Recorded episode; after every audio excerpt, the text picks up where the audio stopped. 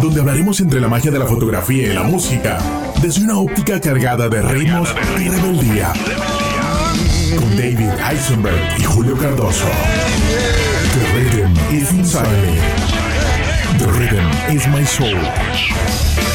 Bienvenidos a Boombox Podcast. Boom, boom, boom, boom.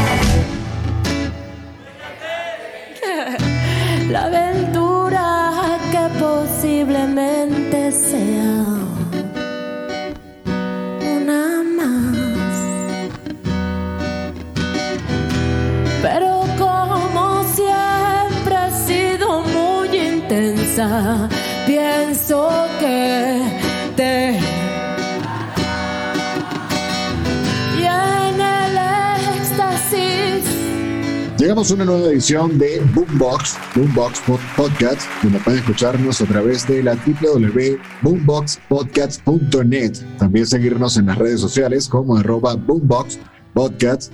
Acá me acompaña el musicógrafo, mejor conocido como David Eisenberg. quien- ¿Qué pasó, señor? Todo bien, Ya, donde ya estamos, ya, ya vamos a hablar sobre alguien fenomenal. una gran chica, una gran artista Eh, se llama mexicana, Il- Elizabeth. Elizabeth, pero no es Taylor, es Elizabeth. Oh, Eli Guerra es un hombre, artista mexicana, nacida el 13 de febrero del año 1972, directamente en Monterrey. Lo que dirían acá en México, toda una regia. puro regio. Y ella muy orgulloso que de, de esa parte de, de su vida. Y hay veces regresaron, regresó allá y disfrutó. Y un papá, un gran futbolista. por Un gran supuesto. futbolista, por supuesto, así es. Eh, su padre, bueno, es que fíjate de esa mezcla dentro de lo que es el arte, la competitividad y la belleza del artista que estamos hablando el día de hoy. Su mamá, modelo profesional, su papá, jugador de fútbol y posteriormente director técnico muy reconocido en el fútbol mexicano, que, bueno, le dieron vida tanto a ella como a un par de chicas más, como sus hermanas de, de- de vida, ante lo que es Eli Guerra. Pero bueno, hoy estaremos hablando de su trayectoria artística y un poco profesional, tomando en cuenta que en el año 2004 y posteriormente en el 2008 fue tu víctima. y con diferentes. Yo siento algo muy interesante porque fue en tiempos muy diferentes en su vida, Ok, cuatro años que en realidad no es mucho, pero en 2004 fue de una presentación y una publicidad para, para un álbum súper importante que la portada tiene su espalda su que espalda. todos gritando como una espalda. Pero yo tuve también el mismo problema con una espalda en Pero te causó controversia ese Pero- proyecto. Pero la costa es sweet and sour, hot and spicy. Entonces, el día 7 hicimos una sesión con ella Ajá. con su afro. Afro. Pero si esa mujer tiene cabello liso, ¿cómo es eso? Bueno, es como todo, es un camaleón. Siempre está buscando más que su belleza física. Yo siento ese nuevo espíritu y esa belleza de su alma. Y su Jorge Vilchis Ajá. dice que siempre llega y quiere un cambio. Y ese de afro, que estaba en Puerto Rico y, y él lo vi, alguien con un afro, llegó con él, yo quiero un afro. Entonces él busca y busca todo el material ya que estaba guardado y ya este momento de afro salió. Y preciosa, ¿no? Porque tiene, entra, entra, el afro entra quien es, e- quién es ella, más que nada más es para observar. Claro, pero fíjate que se ha dado a conocer prácticamente como una persona con un temperamento tanto así como de lobo solitario, pero que cada vez que llega a algún lugar genera algún tipo de controversia o se hace saber que ella llegó. Obviamente, dentro de todo lo que fue esta crianza deportiva y atlética desde muy chica, luego cuando pasa a realizar estudios tanto profesionales eh, fuera de México, en los Estados Unidos, esta chica, bueno, ya tenía como que esta carta bajo la manga, porque de hecho fue un sacerdote quien descubrió su voz, ¿no? Sí, el padre Mons. Y más que nada, ese empezó muy joven, ¿no? Y después de nueve años, encontrar la guitarra. Esa forma de mirada que hay en ti me obligó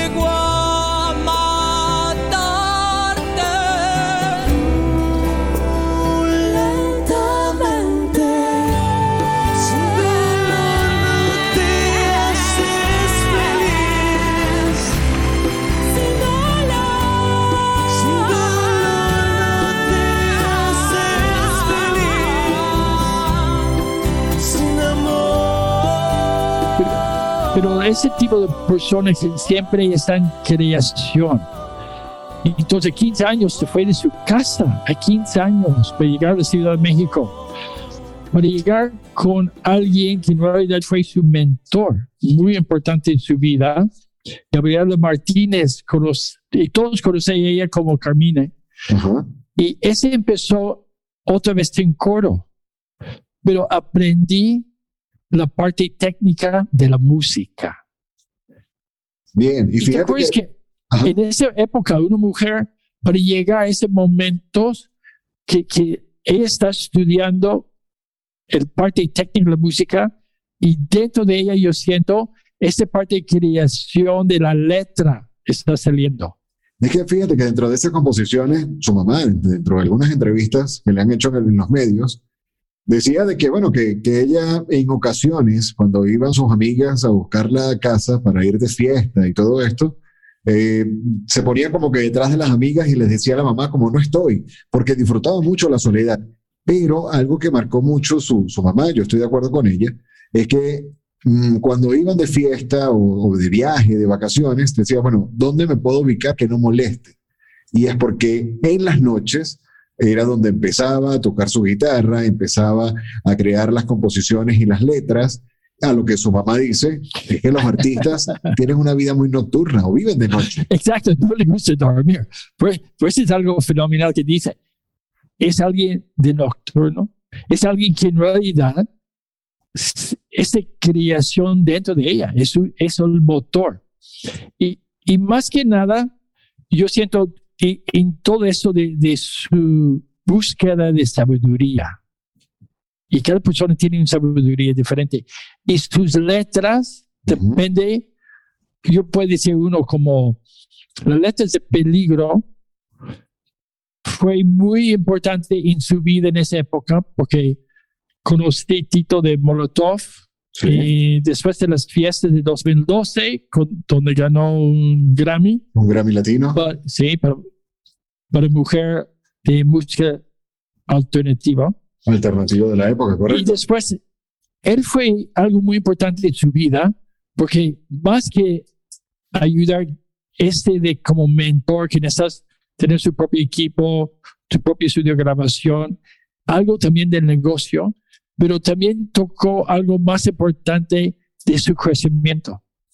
Entonces, yo siento como todos los diferentes, um, ¿cómo? Matices, ma- matices como artista. Sí, exacto. Y finalmente, ese propio búsqueda.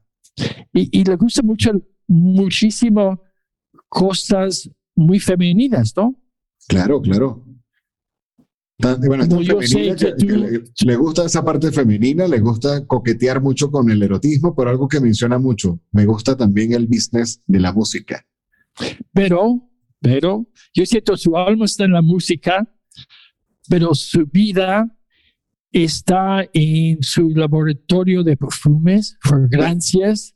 Ese es su olfato. Ese es su olfato. No, porque da eso gratis a sus amistades. Porque es muy generosa. Y en todo esto es muy generosa. Y yo siento también que todos dicen que es duro, duro, duro.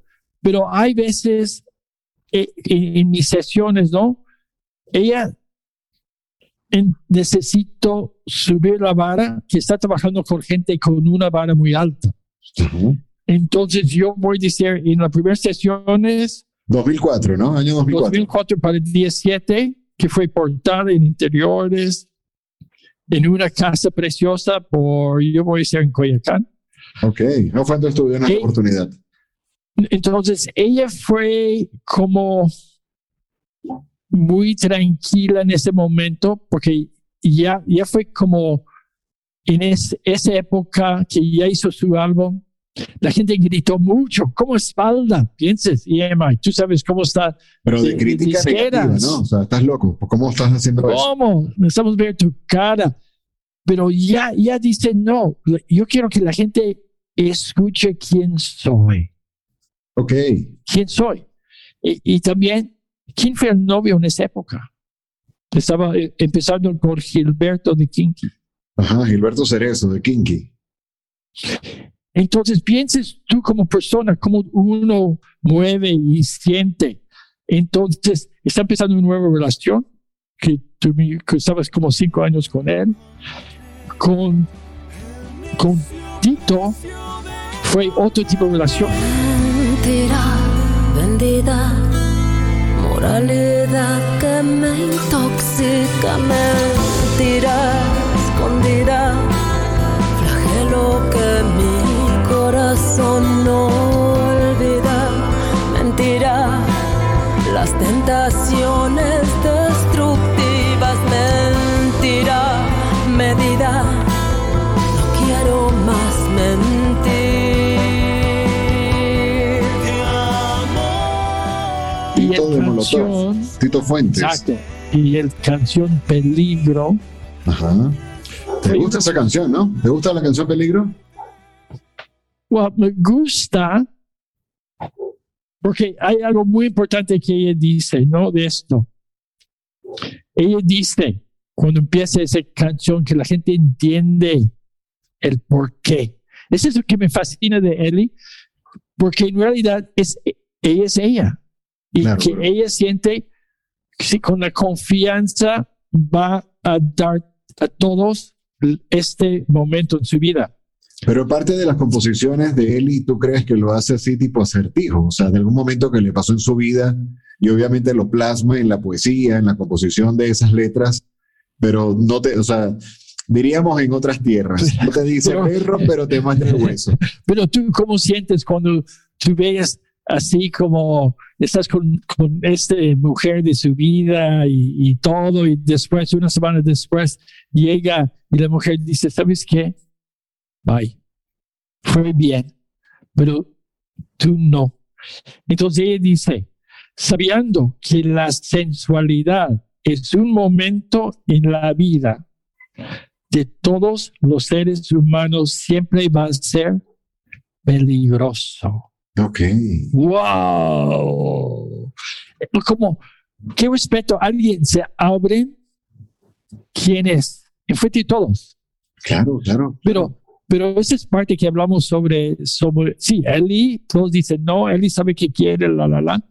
Pero en mi segunda sesión con ella, en 2008, cuando ya está terminando con Gilberto de Kinky, empezamos con como ver diferentes cosas.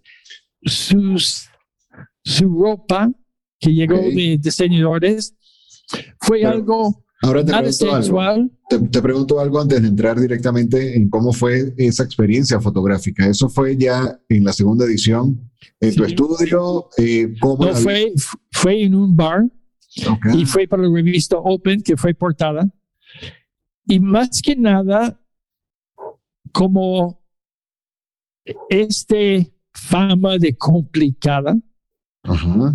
Y ese, para ti, ¿qué es complicado, Julio? El Complicado, eh, bueno, ¿qué es complicado? algo complicado es algo simplemente que, que- que no está fácil al, al alcance, como que, ah, mira, una buena conversación, ah, mira, yo quiero conversar con David el día de hoy, no, mira, lo que pasa es que es complicado porque en ocasiones no atiende el teléfono o su asistente dice que en, en este momento no puede, tiene una agenda muy, una agenda muy apretada, entonces es una persona difícil de acceder. De- Ah. en el contexto que, que puedas tú Pero tú entrar. piensas que este puede ser de inseguridad o puede ser porque ella ve la vida blanco y negro y nosotros también como artistas eróticos más o menos dicen yes entonces yo sentí como llegó en ese momento y, y dentro de ella misma había muchi- muchísimo erotismo Porque Pero ya lo ven en como su su ropa, esencia. en, en la ropa no había nada de, de erotismo. La ropa en realidad cubre mucho, menos sus piernas. A pesar de que eran de diseñador, ¿no? Sí, pero a él le gusta esto que no enseña mucho de, de, de su cuerpo. Muy al estilo de Pero- los años 50, pero ¿lo dirías tú? No fue, no sé. Para mí es quién sabe qué año fue. Es, es, es algo de que a ella le gusta ese estilo que le cubre mucho de su cuerpo. Pero llegó un momento juntos, ella pasó diferentes líneas que ha- había momentos que salió físicamente esa parte de erotismo que sale en sus canciones. Es, siempre está como medio cubierto, pero hay momentos que sus ojos y todo y deja algo entrar ese momento. Pero y después se cierran. Eh, la- nuestra productora nos informa, dentro de lo que ha sido la preparación de este programa, de que también Eli Guerra ha sido conferencista de Charlas TED, donde en una oportunidad eh, da a conocer o comunica de que ese escudo, a través del erotismo o a través de esa seriedad o esa controversia prácticamente como chica rebelde o diva o rockstar, eh, prácticamente es una manera de proteger eh, los daños que ha tenido en su vida, porque le- el hecho de ser quizás una mujer hermosa, erótica y accesible, el no ser difícil, le ha traído problemas.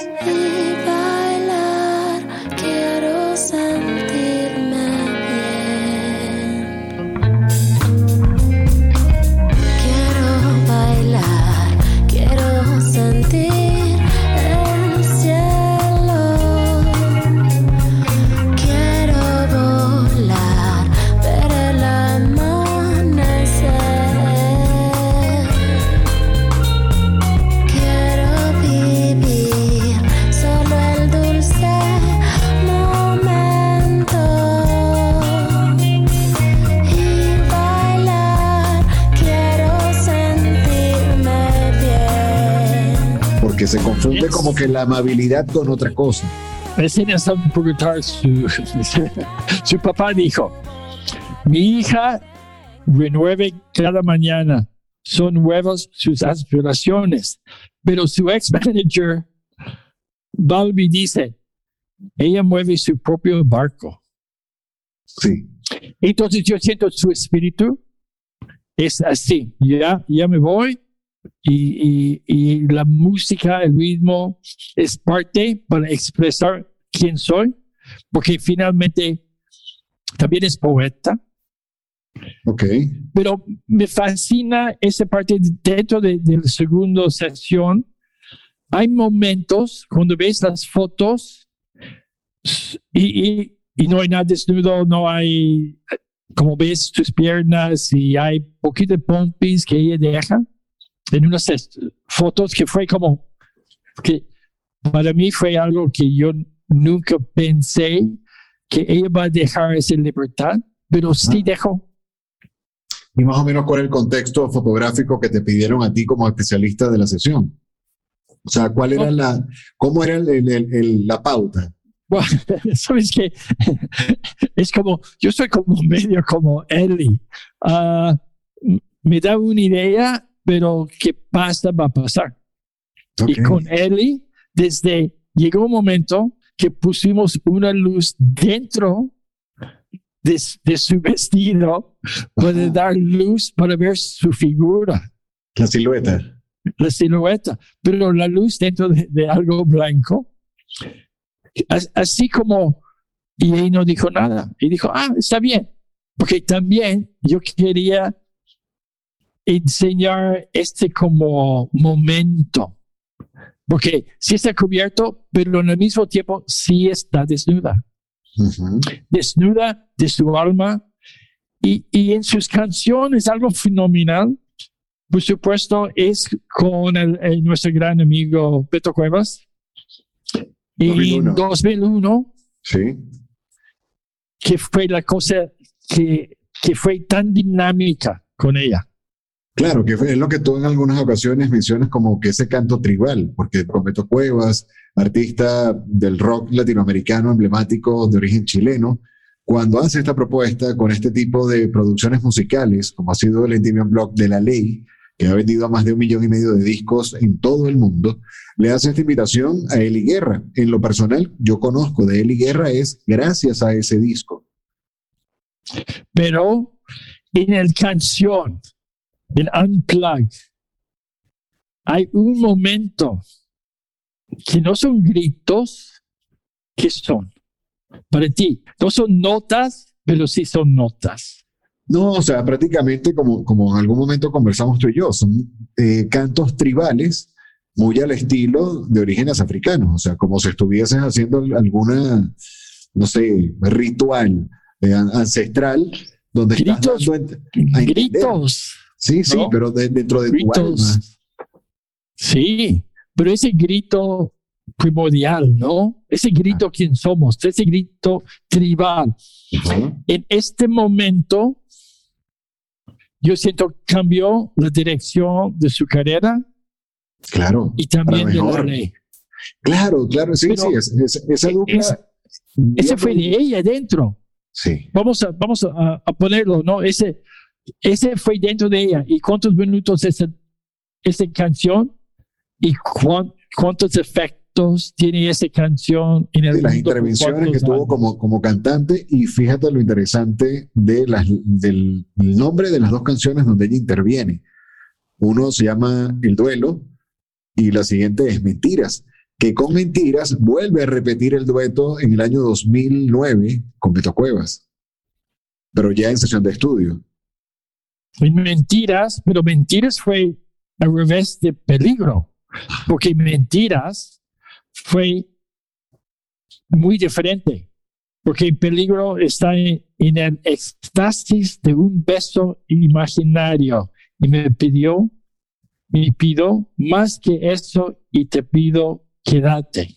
Pero las mentiras son peligrosas o no son peligrosas. ¿Qué Ah, dices tú? ¿Las entonces, mentiras ella está diciendo eso a ese señor. Ok, Y mentiras que dice, mentiras al revés, ¿no? Él dice que ya, ya no quiero, ya no quiero más, ya, ya terminó, no quiero más mentiras. Y, y siento, esos los dos diferentes, porque en opinión de alguien de ese crecimiento es muy diferente depende de dónde está su vida.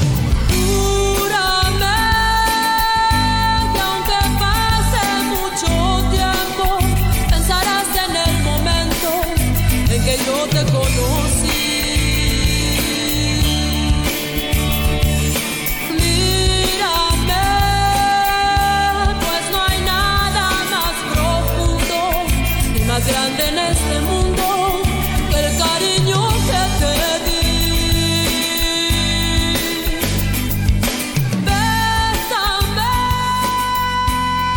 Pero ahora te pregunto algo, y has tenido la oportunidad de fotografiarlos a los dos. Ella dice que dentro de toda su carrera artística y estas cercanías con músicos, ya sean con relaciones de noviazgo, como fue el caso con Gil Cerezo o con Tito Fuentes de Molotov, ha hecho una llave profesional muy interesante con Beto Cuevas, pero dice que es el, eh, uno de los pocos que realmente Sí. controlan su carácter. ¿Tú qué opinas? Pues finalmente yo siento como Beto es un cris- ah, le gusta que incluir toda la gente. Ok, Ese es como, como Beto es. En mi relación con él y cuando, cuando estamos haciendo imágenes juntos, él está muy incluyendo todo. ¿Qué pienses? Vamos a poner la música, gritamos. No hay una separación. Yo sé con mentiras en esa época de su vida, Ujú. 2001. Beto, él finalmente dijo a ella, yo siento, yo soy el hombre y tú eres la mujer. Ok, Y el papel de mujer fue fenomenal, porque pienses, es, esas canciones, ese es su momento de mujer. que fue tanto que que hable de mi corazón. No quiero más mentirte. Mi corazón nunca dejó tu corazón. O sea, se sentía Amarga, herida. Saliva, sabor, culpa y agonía. No quiero más mentir, mentirte. David, Mi pero cantas corazón bien. late Me, por ti me- gusta tu mí. canción, David. Mi corazón nunca se fue. Wow, es como, pero ese ya mujer, que ya, Claro. yo te amo, yo siento todo, pero no necesito esa parte ya. Sí, ya, ya se cansó, ya, ya dijo un hasta aquí. Además de que cantas muy bien, te felicito porque le estás poniendo flow a la letra. pero vamos por ella, más que nada. Exacto. pero intoxica y saliva, ¿no? Agonía, sabor, el, el culpa y agonía. Pero, y esas son palabras de Beto. Y para mí es muy interesante que ella es, dejó Beto ese papel. Claro, pero es que Beto fue quien le invitó porque el blog era de Beto y su, y su agrupación. Sí, pero ella dice no. Su, su palabra favorita es no. Yo no voy a decir. ¿cómo te- Es como Llorona, ¿no? Hizo Llorona Sí. con Alondra, que también yo tuve el gran placer de estar con Alondra de la Para. Ujú. Y hizo con la sinfonía y todo. Y, y en otro key, en otro, o- o- otra cosa impresionante. Pero es, no es alguien tan abierto de estar afuera de algo que él no puede controlar. Exacto, tú, tú has marcado algo muy importante antes y fuera de la grabación, que es una persona mm, un tanto complicada, que le gusta mucho decir no, pero también que dentro de su zona de confort le gustan mucho las tradiciones mexicanas, que para ella Ah, es muy mágico estar en México. Totalmente. Hay, hay una oración a la Santa Patrona. Ajá, ¿cómo es eso? eh, ellas tienen su propia compañía, Homey Company, porque que pasa como todo que pasa en la vida, tienen mucha confianza que hacer con disquera y ellos roban los discos y no vende y después tiene algo de letras y otra compañía de publishing y ellos son dueños de tus letras y ¿Qué- tú no sales fue? con nada, ¿Qué es lo ni- que le pasó con BMG, con Mercy?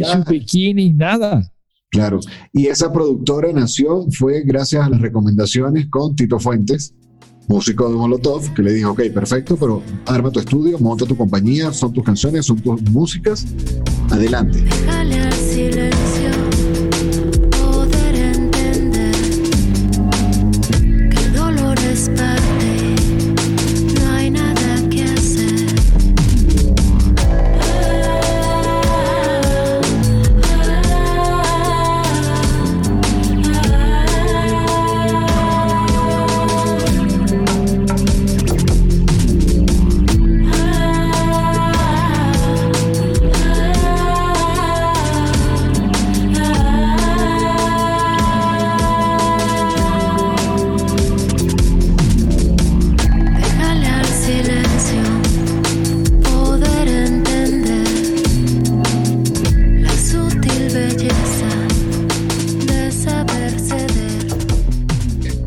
En esa época, una mujer en México Ajá.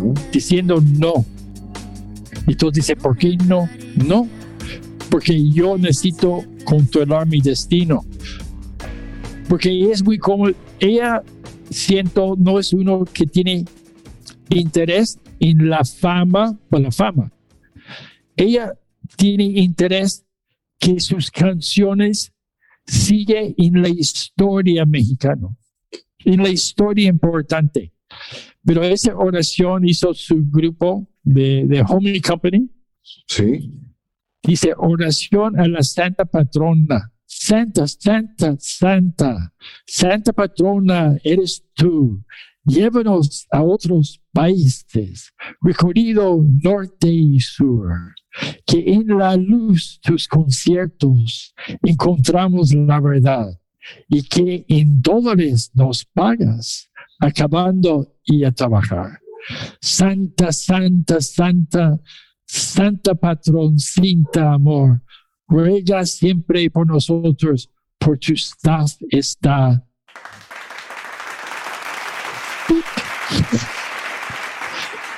Es fenomenal, porque es tanto respeto para ella, pero al mismo tiempo hay mucho humor. Claro, hay una burla, una sátira inteligente. Y yo, y me fascina porque es la verdad. Claro. E- Es como, porque todos somos espiritual y todos tenemos oraciones. Y siento para, para, para mí, escucharlo y tengo muchos años sin verla, qué fenomenal que su gente, su equipo, su familia pone algo así con ella, porque finalmente sí es un negocio también. No, por supuesto es un negocio y, está viendo y de alguna u otra manera se ha mantenido a su estilo vigente en la industria. O sea, sí, de alguna u otra manera, el nombre de Eli Guerra en tierras latinoamericanas eh, es alguien conocido. Más allá de, bueno, lo que fue el, el, el gana- haber ganado el Grammy Latino, ya como en este caso talento femenino alternativo o canción de Ajá. mujer, en rock Y- alternativo. Y te acuerdas que en 98, ella con Julieta Venegas fue en la portada de Time Latinoamérica Ajá. como era, era of the rockera, era of the rockera. Ujú. Entonces, apenas está empezando todo esto.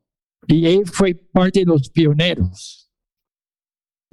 Y cuando yo hizo fotos de, con Julieta, y te acuerdas que fue un- una época muy complicada porque nada contra el hombre en música rock. Sí. O sea, Pero- prácticamente estas mujeres empezaron a hacer en México lo que inició Andrea Echeverry desde Colombia, con Terciopelados. Ah, exacto. Pero sí para mercados mexicanos y con todo lo que es el tema ya cultura mexicana, eh, era, un, era un tema, literalmente era un tema. Y te acuerdas que el rock antes fue ilegal en, México, en la Ciudad de México. Sí, señor. Y bueno, ya en gran parte de Latinoamérica, porque prácticamente el, el rock es una poesía anti-gobierno, o sea, es una canción de protesta ante situaciones principalmente políticas. Por Ah, eso que Esa palabra, protesta. Entonces, hablando de Eli, necesitamos buscar en, en sus poesía eh, Ujú. todo ese momento de protesta.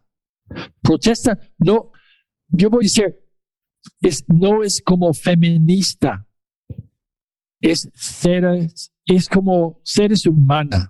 en pro de la mujer o en pro de la raza humana específicamente Más, femenina. sí, sí, yo, yo siento que la mujer sí tiene su, su posición, Claro.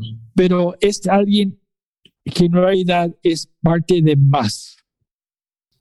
Y por eso para mí, sus canciones siempre van a ser parte de la historia y su personalidad, parte de la historia mexicana, y me- muy importante, también para enseñar a cualquier persona, si tienes fe, puedes hacer su camino. Pero consideras que dentro de lo que ha sido su puesta en escena o y su personalidad, ¿la consideras que es una persona rica en carácter o es por comportamiento de diva? No, no es diva. Yo siento de mi poco tiempo que yo puede como quitar poquito de este Las capas de cebolla. enfrente. Las capas de cebolla. Yo, yo siento que es alguien buscando sabiduría y buscando gente que tiene sabiduría y no y, y si es tímida, le gusta ser sola, está muy cómodo sola. Ujú. Yo no soy muy cómodo solo. Yo me gusta. Yo no soy de fiestas, pero me gusta tener mis amigos, mi familia Tu círculo cercano cerca. y mi música y, y mi chamba y aprender de esa, ¿no? Porque yo soy en busca de sabiduría. Ujú. Mi interés en cada persona es esa parte de sabiduría. También es el parte tribal común, quién somos. Y que me fascina de, de Ellie es dentro de su, su, Burbuja. su casa, burbuja, mejor, Sí. tiene su laboratorio de perfumes y cremas Ok. que fascina estar. Ese es de, de la física del olfato. Le gusta cocinar por la gente. De hecho, o sea, se, se considera ya como una chef profesional, o sea, le gusta mucho la cocina. es un chef profesional, pero nadie le paga. Y ojalá un día él y Bueno, pero que es un Yo artista. voy a traer buen vino. Pero también es esto, es le gusta dar. Y Claro. todos los perfumes y cremas, ella sí vende, pero no, es, es como más dar a su gente alrededor. No, no es un negocio que está en las tiendas. Entonces, alguien en realidad que tiene una visión mucho más grande que la música nada más. Ok. Y esa sabiduría para mí es, es parte de ella, esa parte luchando, buscando de dónde puede llegar. Claro, dentro de lo que sería esa propuesta y ese conocimiento que has visto tú tanto en primera línea como viendo los toros desde la barrera, tú la pudieses considerar a ella entonces dentro de lo que es el género rock, eh, una reina del rock alternativo o del rock latinoamericano. Wow. Yo siento, va decir, es un, está buscando más la aventura y esta palabra es raro, ¿no? No puedo decir pirata, Ujú. pero es alguien que está siempre en aguas, ella pone ella misma en aguas complicadas, Aguas turbulentas. sí, pero hay un porqué y sí, hay muchas sí, daños, ¿no? Daños personales, etcétera. Pero ella sigue en esto.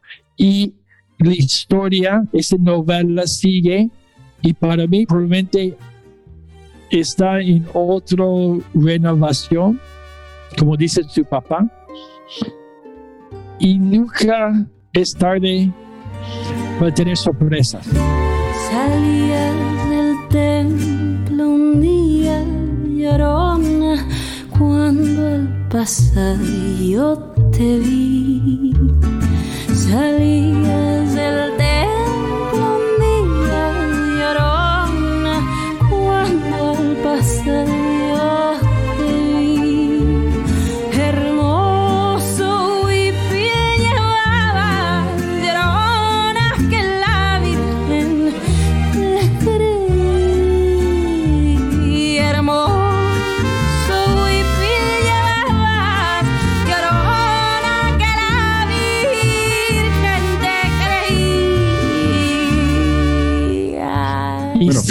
es alguien que va a darnos muchas sorpresas en esa evolución de su sabiduría. No, y dentro de lo sorpresivo, fíjate, fíjate que la última presentación, eh, digamos, a, a públicos abiertos, fue el tan controversial Vive Latino, que fue un concierto que ya a la fecha se realizó hace, ¿qué te digo? Un año y dos semanas, un año y tres semanas, porque fue justamente cuando se empezó a declarar a nivel mundial eh, la pandemia COVID-19. Pero con todo y eso, ese concierto se llevó a cabo. Te puedo decir, si la memoria no me falla, 14 de marzo del 2020. Y tu- tuvo la presentación ya en la Ciudad de México con un sinfín de fanáticos y de bandas y agrupaciones una tras otra que iban a poner a, a brincar y a gozar a todo este público que pedía gritos este tipo de espectáculos y estuvo allí. Entonces no ha sido también como que una persona que se ha alejado de, No. del área artística. Siempre está vigente, pero a su estilo, a su modo. Pero eh, porque ella es parte del voz que hoy en día es tan importante en México y siento que ella entiende, está- siempre está buscando cuándo sale su voz. Por ese, ese de Mentiras con Beto Cuevas es una canción como el duelo en, en su historia muy importante. Porque uno es ese momento de unplug y, y ese, ese primal screams, ¿no? Ese momento de, de así todos somos y todos fue wow, ¿no? Como y hay momentos en la vida que cosas pasan y dice, ¿cómo- ¿por qué pasó? Porque ella fue en el momento exacto para pasar. Claro. Y siento el siguiente con mentiras de Beto también. es muy fuerte y, y el video está muy bien, es muy sencilla, ellos están cantando, pero su evolución y, y cómo es cómodo con él. Claro. Ahora te pregunto algo. Si el día de mañana tuvieses que hacerle una nueva sesión de fotos a Eli Guerra, ¿cuál sería tu apreciación? ¿Dónde? ¿En tu estudio? No sé, donde tú quieras. No, no, yo siento en las montañas. En las montañas, ¿y En las montañas, porque su voz puede llegar más. Más Y en lejos. las montañas hay un eco, hay un así, el volumen sale y su alma puede, puede estar más grande. Ok, dibujemos el Sí. escenario. Nos fuimos entonces a Colorado, el Gran Cañón. Sí, un cañón. El Gran Cañón. Porque ahí es muy cañón. Acá. a cantar con él y que está cañón. Es cañón. Y, pero me fascina porque todos dicen, es duro, complicado. Yo, yo siento como cada persona, el artista es más, sufre mucho. Como ella no duerme, este de dormir en su vida hace poco fue algo que, que no fue tan diario, ¿no? Porque tiene tanta dentro de ella. Esa máquina, trabajando, trabajando, Máquina creativa. de todo. Claro. No sé, pero yo entiendo como, y tú también como artistas, es, un, es una evolución, ¿no? Yo tengo ya 47 años No esto de fotografía, ¿no? No casi, no mucho. Y todo. Entonces, hay épocas que hay abundancia, hay épocas que hay menos, hay viento, hay huracán, tenemos la pandemia, pero finalmente seguimos en la creación y me fascina este tipo de personas. Y, y que yo siento, que yo entiendo es como yo por 24 años hizo fotos de, de modelos y Vogue y después, tú sabes, 12 años con Hugh Hefner haciendo portadas de mujeres y, y mis 10 años en Rolling, doing rockeros de todos tipos. La cosa final Sí. es este aprendes con cada persona, pero hay una evolución de buscando sabiduría. Si sabiduría es el voz, si sabiduría es la música, es el baile, es, es la, la letra. Entonces, yo siento nosotros, tú y yo, señor inspector, estamos buscando este, este momento de crear otra vez. Claro. Y, y hay, y, y no hacemos porque es bueno o malo, hacemos porque hacemos. Y por eso yo entiendo. Es parte de nuestra esencia. Sí, y yo entiendo cómo diferentes personas protegen su propia momentos. Claro, su propio nicho. O sea, ¿crees que por eso es que hay ese cliché o esa etiqueta de rebeldía ante los artistas? O sea, que vas en Sí. contra de la corriente, que vas en contra del sistema. Sí, yo voy a decir cuando hablamos sobre Julieta, que ella hizo unas cosas con Julieta, que, que Julieta estaba en su carrera en un punto muy complicado, con disquera y todo. Hicimos un estilo de fotos que desde hoy nunca regresó a ser algo tan, ah, tan fuerte en ese tipo de personalidad que ella tiene muy dentro.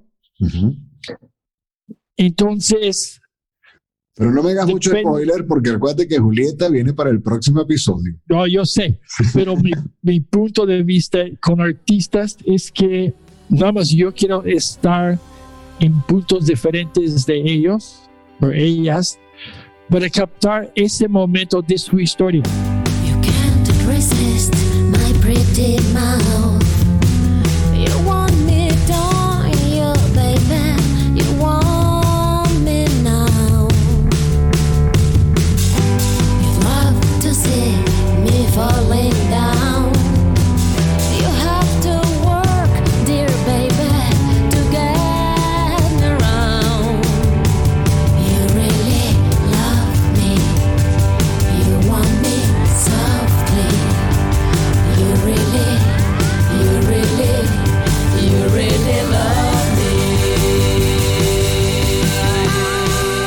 parte de lo que pasan a través de las víctimas que llegan al estudio o al lente de David Eisenberg.